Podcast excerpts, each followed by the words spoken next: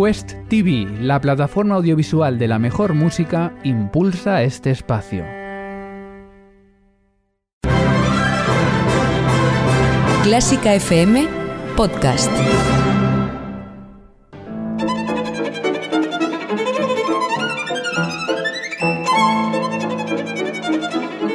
Hoy toca con Carlos Iribarren.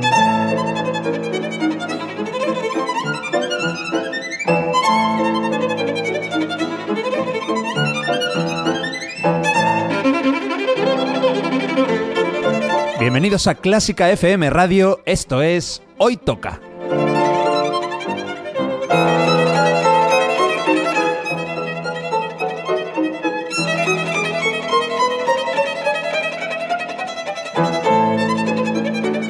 Vamos a escuchar música de calidad, de primera categoría. Algunas piezas son conocidas, otras no tanto, pero todas tienen algo en común.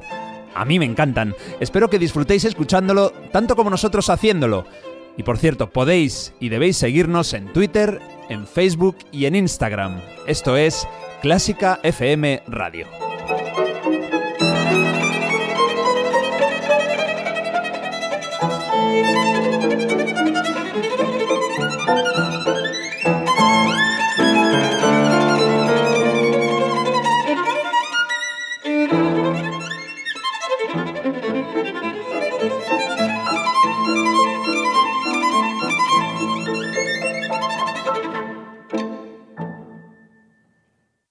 Quest TV da un paso hacia el mundo de la música clásica. Este espacio único de conciertos y documentales, cofundado por Quincy Jones, está dedicado a eliminar las barreras que nos separan de la mejor música.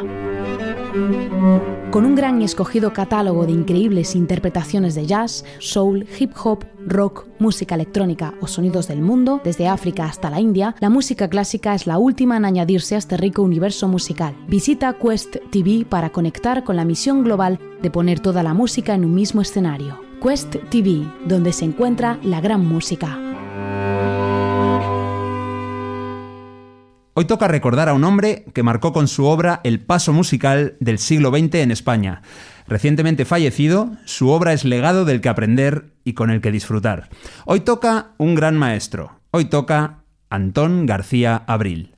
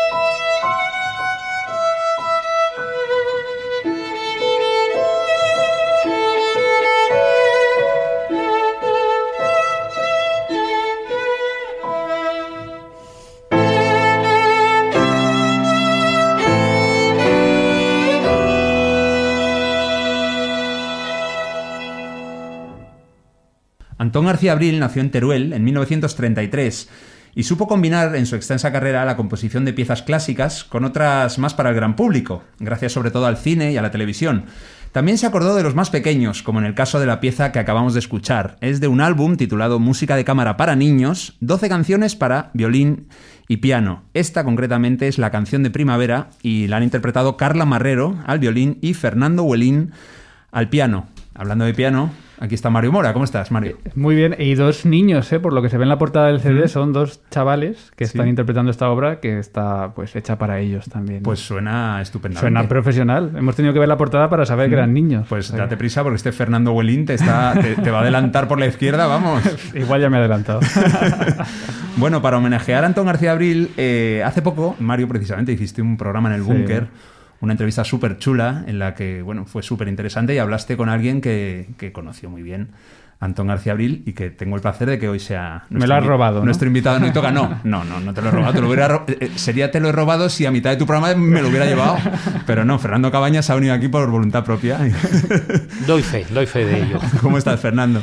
encantadísimo de estar aquí con vosotros y además hablando de, de, una persona de referencia como es Antón García Abril. Tú eres profesor superior de música en la RESAD que es la eh, Real Escuela Superior de Arte Dramático. Tras 37 años en conservatorios este año he cambiado de aires, no de profesión, porque el, trabajo es el mismo, es enseñar música, pero en este caso actores, a directores de escena, dramaturgos. Me parece apasionante, desde luego. Te lo confirmo. No he entrado nunca en la Resad, pero tiene que ser un sitio muy, muy interesante. Eres escritor, eres investigador y eres sobre todo, y yo creo que por eso estás aquí principalmente, porque eres amigo de Antón García Abril. Era, era amigo, conocido, nos conocimos hace pues más de 30 años, cuando hice la primera edición, cuando me puse con la primera edición de de, mi libro, de una biografía que publiqué sobre él. Y, Sonidos en libertad. Sonidos en libertad.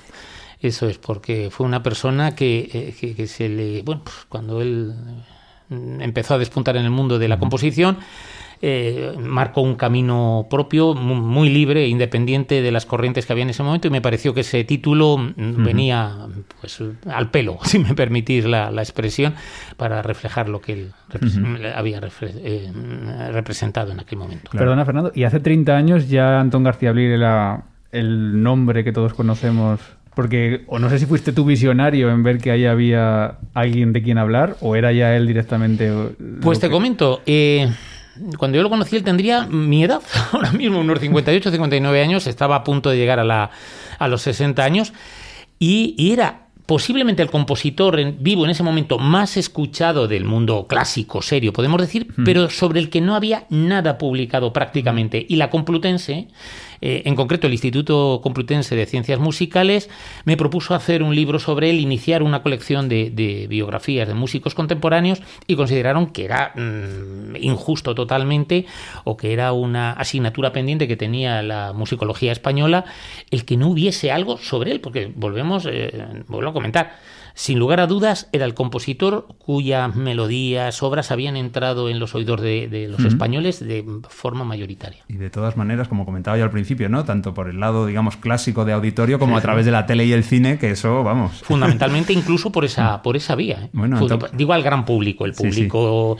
eh, formado, preparado, lógicamente conocía más el otro, pero solamente nombrar el hombre y la tierra, sí, ya está. Pues fíjate, al final nos vamos a despedir con esa música maravillosa, precisamente. bueno, 87 años son los que de vida plena es la que ha tenido Antón García Abril, que se nos fue el 17 de marzo de este año. Y él era pianista, él era director, pero sobre todo yo creo que era compositor. Era compositor, era... Eh, mm, era el exponente claro de lo que es un artista, porque creo que el pianista o el compositor o el musicólogo o el director, a fin de cuentas, son el eslabón más abajo de, lo que es un músico, pero si subes un escalón más arriba, el artista Antón García Abril obviamente es conocido en todo el mundo como creador, como compositor pero es que escribía eh, poesía, eh, era un, experto en cualquier eh, materia que tenía que ver con el, con el arte. Y es que la música sola no puede caminar. Bueno, tengo aquí apuntados tipos de obra ¿no? que compuso, ¿cómo se diría, Mario? Tipos sí, de, sí, bueno, tipos de obra, ¿no? Desde conciertos para piano, para guitarra, obras orquestales, música de cámara, suites, obras para coro a capela una ópera, Divinas Palabras, y varios ballets. Tenía cierta querencia por los ballets porque he encontrado, creo que son cinco, Danza y Tronío, Doña Francisquita, Don Juan, Fuente Ovejuna y La Gitanilla. Eso es. Él, quiero eh, recordar que eh, hablaba de que había un, un, género, una denominación que nunca llegó a utilizar, que era el de sinfonía, porque Sí. él consideraba que las sinfonías eh, tenían un peso específico en otro momento y es la, aunque posiblemente hiciese obras que Que encajarían, haya- ¿no? Que En- encajarían en, esa molde. estructura, pero él nunca creo que llegó, te hablo un poco de memoria ahora mismo, porque tenía un, tiene un corpus Sí. compositivo bestial. Yo no he pero encontrado denominación- sinfonía como Mira, tal. no, dejadme no. contar una cosa. Cuando le entrevisté la última vez le pregunté, ¿y por qué no ha escrito sinfonías? Y me dijo, tengo muchas. Dice, lo que pasa es que no les llamo sinfonías. Ah, están ocultas. Entonces, eh, cualquier obra para orquesta para él era sinfonías, pero dijo que a ninguna le había llamado sinfonía como De tal. hecho, Hemeroscopium, que sabéis que es una de sus primeras obras, una obra que además, si buscamos, siempre, claro, ahora tenemos que hablar siempre de, eh, de Internet, si buscáis Hemeroscopium en Internet, pues posiblemente sale a relucir su obra, pero sale su casa. Sí, sí. Su casa que se llama Hemeroscopium, hecha por su hijo, Antón García Abril Ruiz, un, con- Arqui- un arquitecto. arquitecto de referencia a nivel mundial. Y, y bueno, pues eso realmente era una sinfonía, pero él no le llegó a llamar Ah, sinfonía. qué bueno. nunca. Bueno, pues vamos a quedarnos en el ballet. Vamos a escuchar de La Gitanilla, el último que citaba, La danza del poeta enamorado. Eh, se estrenó en 1996, dirigida, eh, en este caso la orquesta, por, eh, por Luis Antonio García Navarro, es la Orquesta Sinfónica de Madrid, y esto es una preciosidad.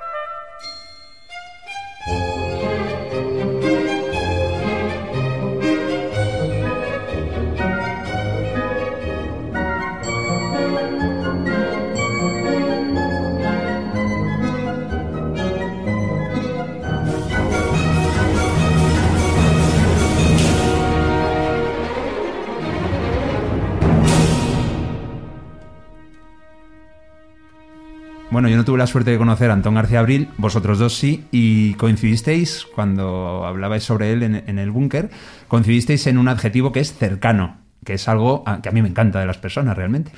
Bueno, Fernando lo puede decir más, pero yo lo que contaba es eso, sobre todo que yo no era nadie, ni soy nadie, pero sobre todo entonces tenía 15 años. Eras un y nadie, me un nadie de trató 15 con años. todo el respeto del mundo y con toda su atención y su tiempo. Y en, vamos, todo lo opuesto a lo que es un divo o a lo que es una persona eh, creída y demás. Y a mí me, eso me, me chocó mucho por quién era, sobre todo. ¿Qué, te- eh, qué- qué pasó a los 15 años? ¿Te dio un diploma? Te... No, me firmó una, me firmó un par de partituras que tenía Ah. suyas Eh, yo iba ese año a su primer concurso que, que, que organizaba eh, de piano, hace, pues, hace 15 o 16 años. A participar. A participar.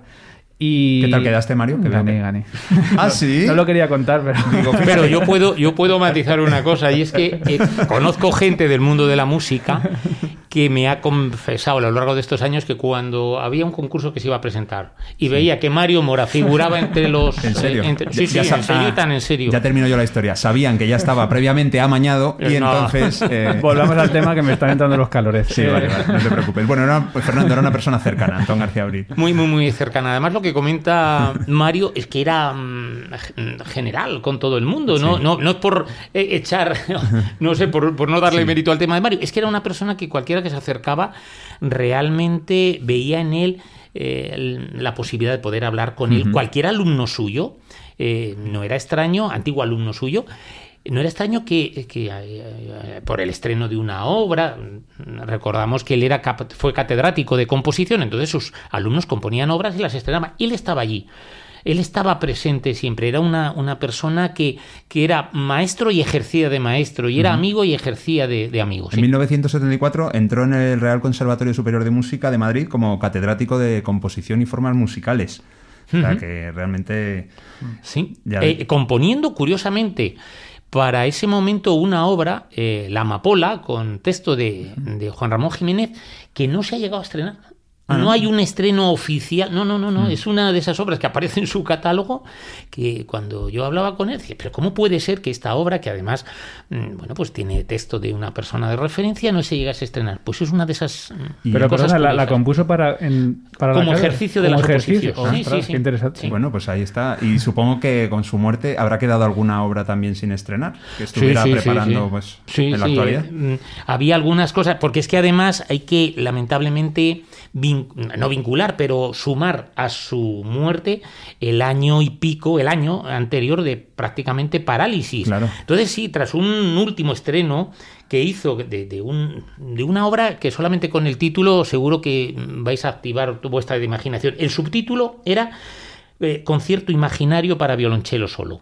Ese fue el último estreno de una obra que realmente el título oficial es Desde el grito del silencio, que la estrenó Pablo Fernández, el, el chelista mítico a nivel internacional. Ese fue el último, pero después ha habido varias obras que ha terminado El mar en las tres culturas, Solsticio, eh, cuatro mm, visiones sobre el mar, que han quedado ahí, que, bueno, pues esperemos que una vez que, que pase toda esta situación que estamos atravesando y los músicos sean conscientes de que eso existe, porque hay algunas obras que estaban ya a punto de estrenarse, pero que paralizó Ah, o sea, toda esta est- situación. Están terminadas, pero Sí, sin sí, estrenar sí. todavía. Mm. Ah, pues mira, para descubrir. Y además algunas muy con cuestiones muy muy interesantes. Bueno, vamos a centrarnos ahora en sus canciones. Eh, compuso ciclos de canciones inspiradas en escritores españoles como Antonio Machado, eh, Miguel Hernández, Becker, Alberti. Yo creo que no hay ningún escritor Ninguno. de renombre español de, del alguno habrá. siglo- Marcial Lafuente Estefanía, el de las novelas de vaqueros. posiblemente que no le pusiera música, incluso eh, obras que él mismo que él mismo les puso el texto. Sí, sí, de como hecho, contabas antes me antes. comentabas que eh, estábamos hablando de esto, me comentabas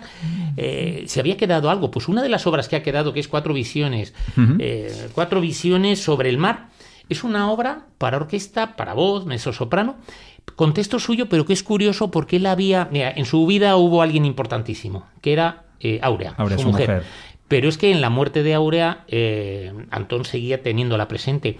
Bueno, pues esa obra eh, la diseñó de tal forma que él mismo aparecía, por llamarlo de alguna manera, en escena, dialogando con supuestamente un texto que intenta representar o, o- o estar vinculado a su mujer, Áurea. Ajá, vamos, que la tenía ahí presente. Y bueno, pues ahí aparecerá el día que se estrene el Antón García Abril, compositor, lógicamente que conocemos todo el mundo, pero también el Antón García Abril, que en alguna ocasión anterior ha puesto él mismo el texto para ser musicado. Qué bonito. Pues eh, vamos a escuchar una canción, pero es de otro tipo de, de canción. No está dedicada a un escritor, sino a un lugar. Él compuso 14 canciones asturianas y también otro ciclo, 12 canciones jacobeas. Vamos a escuchar una de ellas y atención, ¿en qué, en qué, iba a decir en qué manos, no, pero en qué garganta? En la de Teresa Berganza, acompañada por la Real Filarmónica de Galicia, dirigida por el propio maestro Antón García Abril.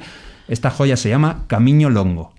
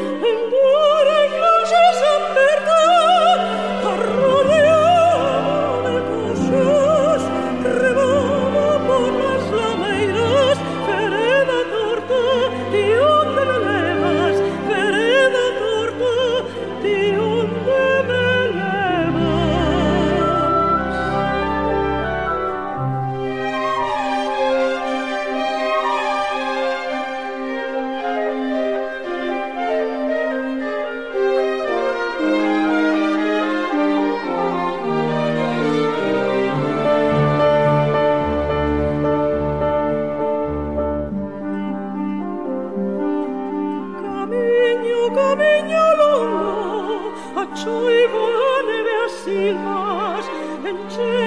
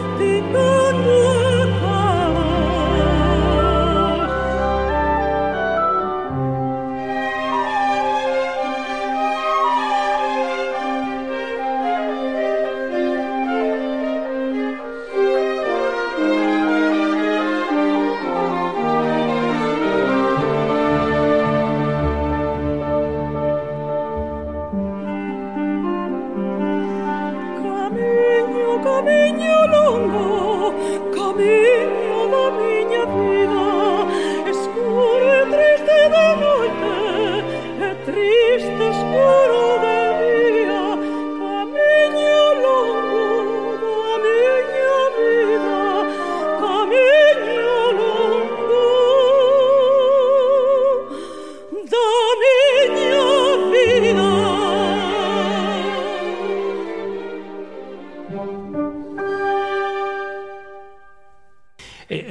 hacer notar Em, mira, en los últimos eh, tiempos, Antón García Abril decía, mira, mm, me permite un lujo, que es componer exclusivamente para mis amigos. Y además matizaba concretamente canciones.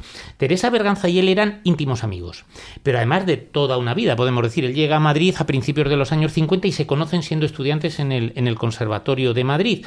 Y bueno, según Teresa Berganza, eh, según Teresa Berganza y mucha más gente, pero concretamente estamos hablando de ella, para ella Antón García Abril era el compositor español más importante, de, mayor referencia a nivel mundial. Y además, eh, ella calificó esta colección, esta obra, las 12 como obra maestra eh, públicamente. Sí que me parece tremendamente acertado haber programado esta canción. Muchas gracias. Hay que decir que también las hay en versión para voz y piano, más un poco más recogidas, y que Mario, eh, cuando quieras, te animas y... Pues fíjate, estoy un poco recuperando obras suyas y en los ah, recitales que me están dejando todavía modificar el programa estoy metiendo música suya porque creo que es un buen momento también para volver a reivindicar a, este compositor. Pero es de piano solo, no tengo nada programado con voz. Bueno, pero es que precisamente ahora vamos con el piano solo y vamos con Leonel Morales, que es un intérprete cubano, un pianista cubano. No sé si tienes el gusto de conocerlo. Sí, sí, lo conozco. ¿Ah, sí? ¿Qué tal? Será majísimo, ¿no? Hombre, es muy, muy buen pianista. Y además, y, será majo, digo. pues no lo conozco tanto. Ah, bueno, bueno, vale, vale. que pensaba que era, no, te digo amigos, pero bueno, es un pianista cubano que eh, interpretó la obra completa para piano de Antón García Abril, los seis preludios de Mirambel, Balada de los Arrayanes, Sonatina del Guadalquivir, Preludio y Tocata, y la que es considerada su primera obra, al menos es la que sería su opus 1, ¿no? Fernando, la Sonatina para piano. Sí, eh, nunca se sabe cuál es la primera obra realmente de un compositor, porque mm. el que es compositor, pues sí que es verdad que un día acaba la carrera y empieza a componer y tal, pero el, el espíritu creador viene de atrás. Pero él sí que comentaba que si tuviese que ordenar sus obras por por orden de opus, por orden, esta sería la número uno. ¿Y hay alguna cuestión así? Es de, perdona, de 1954, año en el que él cumple los 21. 21, 21 años. Y año, eh, os doy alguna información más. Eh, año en el que él viene prácticamente, había venido por entonces a Madrid a estudiar en el superior eh, composición, pero curiosamente, y eso no es conocido a nivel general, en este momento él es profesor de, música del Instituto Ramiro de Maeztu, ah, una referencia... Estudiantes. sí, eso es. bueno, pues en este instituto él mismo estrena esta obra. Eh, la da a conocer públicamente. Y es eh, curioso también porque le da la denominación de sonatina, que es pues aparentemente un término menor, por respeto al gran término sonata. Sonata de Mozart, de Beethoven. sí, eso es, eh, Por cierto, para algunos oyentes, oye, del extranjero, que seguramente no, no, lo sepan, cuando yo he dicho estudiantes, no lo he dicho porque por los que van a estudiar al Instituto Ramiro de Maeztu, sino porque en ese instituto es, digamos, la, residencia, ¿no? la sede de un equipazo de, de baloncesto, que no está en su mejor momento, pero bueno, en la Liga Española Estudiantes es uno de los equipos míticos. Y bueno, pues vamos a escuchar de la sonatina para piano el primer movimiento. Sí, y además un, matiz. Acordaos, si nos vamos hacia atrás, 1992, Madrid, capital de la cultura, esta fue la obra que se eligió para representar su, su participación en un grupo mítico, un grupo Nueva Música, que está Cristóbal Hafter, Bernaola. y bueno, pues esta fue la obra escogida como representativa de la producción García Briliana en, en, ese momento, del grupo Nuevo Música. Qué bueno, pues vamos a escuchar el primer movimiento. Es un alegreto interpretado por el que yo por un momento he pensado que era amigo de Mario, pero no, prácticamente no se conocen, Leonel Morales.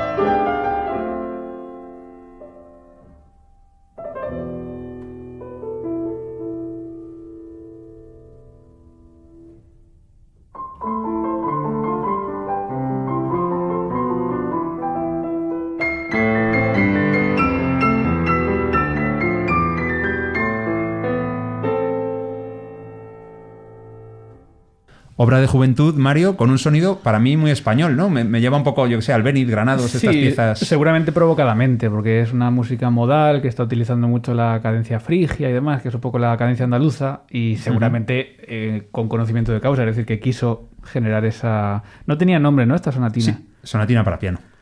Bueno, Es pues, un nombre. No, le falta así, tú, eh, como la. sonatina andaluza. ahora. Tiene, no, tiene otra que es Sonatina del Guadalquivir, pero Ah, no, sí. no es esta. Sí, sí.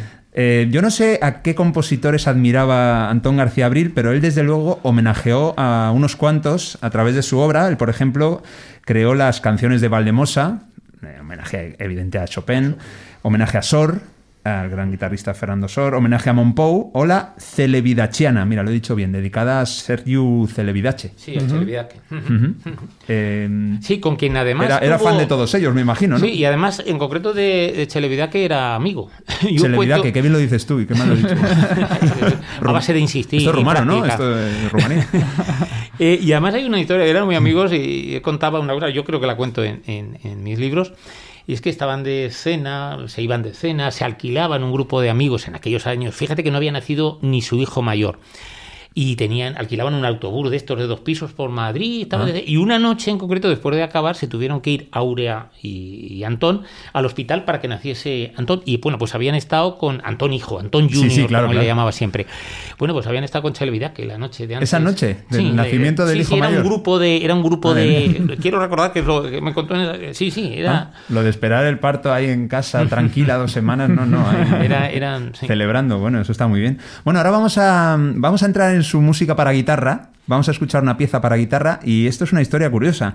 Tiene una obra, Antón García Abril, el concierto Mudéjar, que es un concierto para guitarra y orquesta, que yo creo que está ahí en, en el top de los conciertos españoles. Para guitarra y orquesta, yo Y de su obra yo la pondría en el podio. O sea, el- me o parece sea, una maravilla. Bueno, pues está, a ver, está clarísimo en el concierto Aranjuez, Sí. el Fantasía para un gentilhombre de- del maestro Rodrigo, luego el concertino de, también para guitarra y orquesta de, de Salvador Bacarís, que es otra maravilla, y esta obra que es preciosa, es fabulosa. Pero no la vamos a escuchar. No la vamos a escuchar porque ha pasado una cosa, y es que he encontrado algo en Spotify, que es al fin y al cabo es de donde sacamos las pistas para hacer el programa. He encontrado en un disco para guitarra sola, interpretado por Francisco Bernier, eh, que, bueno, pues hay varias obras y todas las piezas tienen, eh, porque te dice, en Spotify te dice el, el número de veces que se ha escuchado esa pieza, y todas están en mil y pico, dos mil y pico, y de repente el primer movimiento de la sonata del pórtico, el alegro que vamos a escuchar ahora, tiene casi 70.000 reproducciones.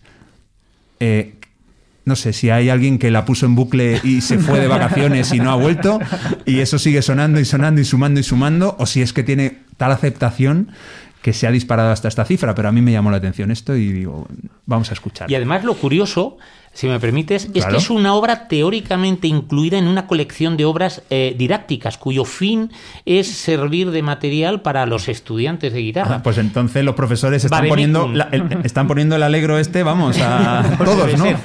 Pues eh, hay una colección que se llama Vademecum, que es donde está incluida esta, esta obra que fue estrenada en, en- en un paraje, eh, vamos, incomparable como es el Hostal de los Reyes Católicos en Santiago de Compostela. Qué bonito. Pues entonces, nada, recom- eh, una recomendación que os va, os va a llenar seguro si no conocéis la- el concierto Mudéjar, escuchadlo. Eh, nosotros no podemos, no, no damos abasto para escucharlo, no nos da tiempo a, a ningún movimiento, pero bueno, escuchad este alegro de la sonata del pórtico y a ver qué os parece.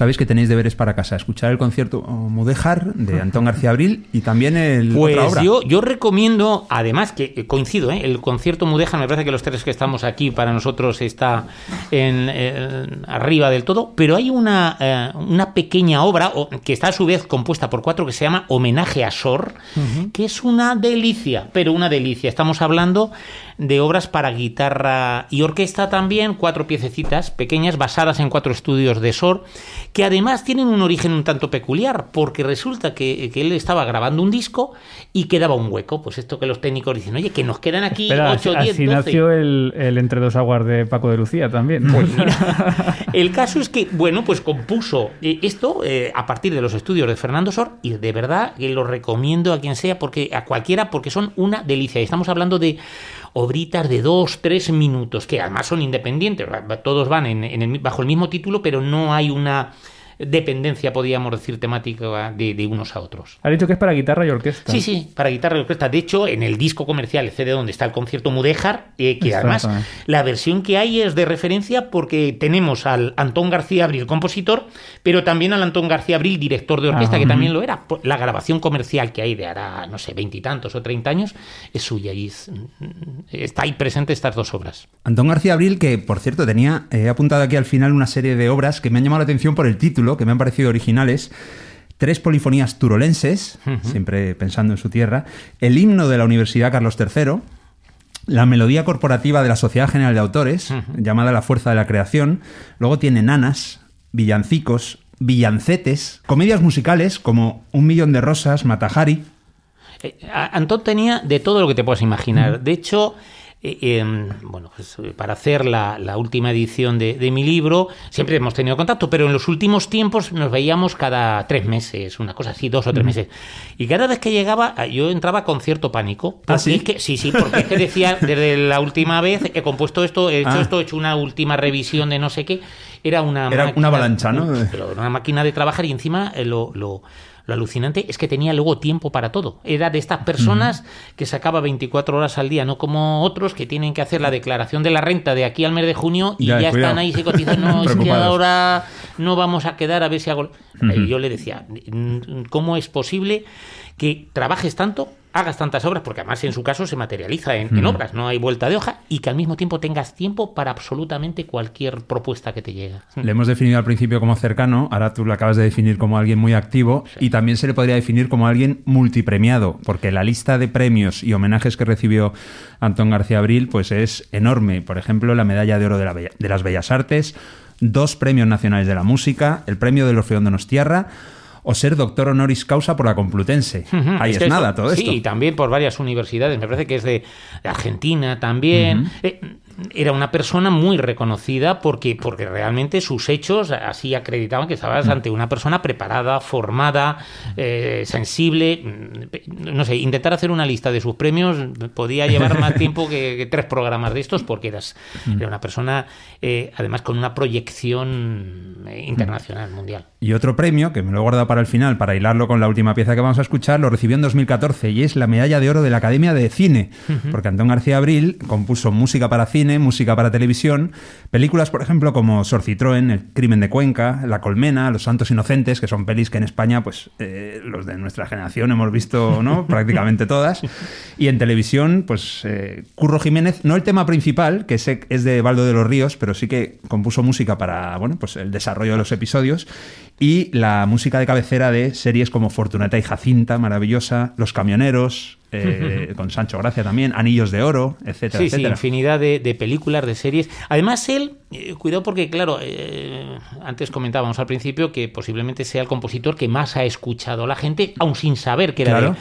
Y luego las valoraciones en el mundo del, del cine o de la música incidental para cine o televisión, eh, ha gozado de distinto, en- a lo largo de, de- de su vida ha gozado de distintas valoraciones, por llamarlo de alguna Ajá. manera, porque la gente... Por parte de los demás, dice. Sí, por parte de los demás.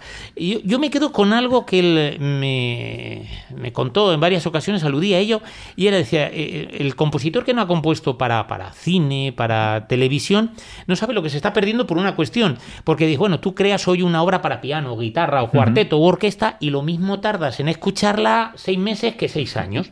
Sin embargo, el compositor que está haciendo música para una película hoy recibe, pues yo que sé, tienes que componer algo con 20, de 20 segundos que acabe con una tensión y al día siguiente lo está escuchando, pero ya no es el hecho que lo esté escuchando, sino que está comprobando eh, el valor de su música. El valor añadido que supone para, para una Eso película. es, por es ejemplo. decir, la utilidad que le estaba encontrando. Y decía que, era, eh, que le había sido para él una escuela de aprendizaje tremenda el poder componer este tipo de, de música. Que bueno, pues con la música con la que nos vamos a escuchar es una música súper popular en España y es una música que su valor, digamos, eh, intrínseco, su valor individual es fabuloso, pero es que además acompañaba y era una parte primordial de un programa de televisión que nos marcó tantísimo a todos como fue El hombre y la tierra, el programa de aquel pues eh, hombre conocidísimo en España en los años 70, Félix Rodríguez de la Fuente.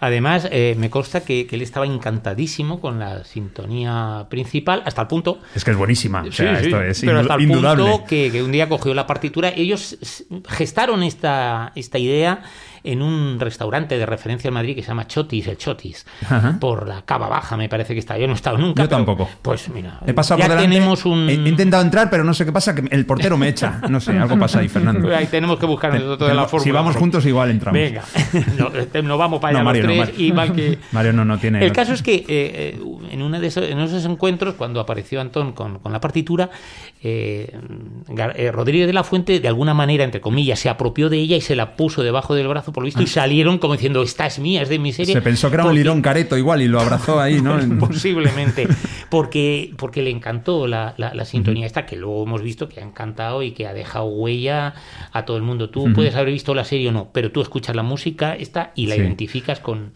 con, con- algo relevante de, y de, además de una época, de un que era los viernes por la noche, si os acordáis, Sí, sí. Bueno. cuando teníamos una tele y el Me acuerdo, UHF me acuerdo yo. Mario no. Es de 1974 el estreno de esta serie, así que imagínate, Mario, Madre vamos. mía, Mario era ni proyecto. Eh, pero era eso, era cuando teníamos una tele y la otra que era el UHF este que decíamos Sí, así. ¿te lo que, lo que ahora es la 2. Lo que ahora es la 2, pero encima menos horas, e- era una atracción tremenda el sentarse ante la tele a ver El hombre y la tierra. Pues, pues eso, es una música maravillosa. Si alguno no la conocéis, que puede ser, vais a flipar, porque esta música es perfecta. La música eh, mejor que se puede hacer para un documental sobre eh, los animales, sobre la fauna ibérica y todo lo que nos contaba en sus documentales Félix Rodríguez de la Fuente. Pues Fernando Cabañas, ¿qué te voy a decir? Que un millón de gracias por acompañarnos. No, eh, gracia- el agradecido soy Mm. yo por haberme invitado a, a estar con, con dos amigos, además en este, este tono, y hablando, como decíamos antes, de alguien que se merece esto y 500 eh, Pues sí. programas más, porque fue una referencia y al que el público en general está agradecido por haber, yo por lo menos, por haberle hecho disfrutar con, con su genialidad, el fruto de su, de su obra. Muchísimas gracias, Fernando. Mario, que el hombre y la tierra para ti, ¿qué es? Eh, la- esta música. Esta música, ¿no? es solo eso. Eh, No has visto nunca un capítulo, el del lobo. No, bueno, he visto escenas a posteriori, pero eh, cuando hace, y acabo con esto, eh, hace muchos, no me acuerdo dónde era, tocaba una obra de Antón García Abril, de, hablo de hace, pues eso, 15 años, siempre hablo de hace 15 años. Y un periodista que me estaba entrevistando me dijo, ah, Antón García Abril, el del hombre y la tierra. Y y dije, tú te quedaste. pues debe ser, no lo Sí, sé. era un hombre y vivía en la tierra, sí, le contestaste. Yo lo conozco antes por su música para piano que por El hombre y la Bueno. tierra, pero reconozco el valor de, también de este trabajo. No importa realmente por dónde empieces a conocer la música de un autor, lo importante es que llegues a los dos sitios, sea como sea. Yo también empecé, yo al revés que tú, claro. Yo empecé por El hombre y la tierra, que lo escuchaba de pequeñito. Pero bueno, también he llegado a conocer ahora su música para piano, guitarra, bueno, y lo que me queda por conocer, la obra de Antón García Abril, evidentemente, es enorme en todos los sentidos. Pues nada, espero que disfrutéis de esta música, de toda la música que hemos, os hemos ofrecido en este Hoy Toca dedicado a Antón García Abril, el maestro turolense nacido el 19 de mayo de 1933, fallecido en Madrid el 17 de marzo de este año 2021. La mejor música del mundo, como siempre, en Clásica FM. Hasta el próximo Hoy Toca.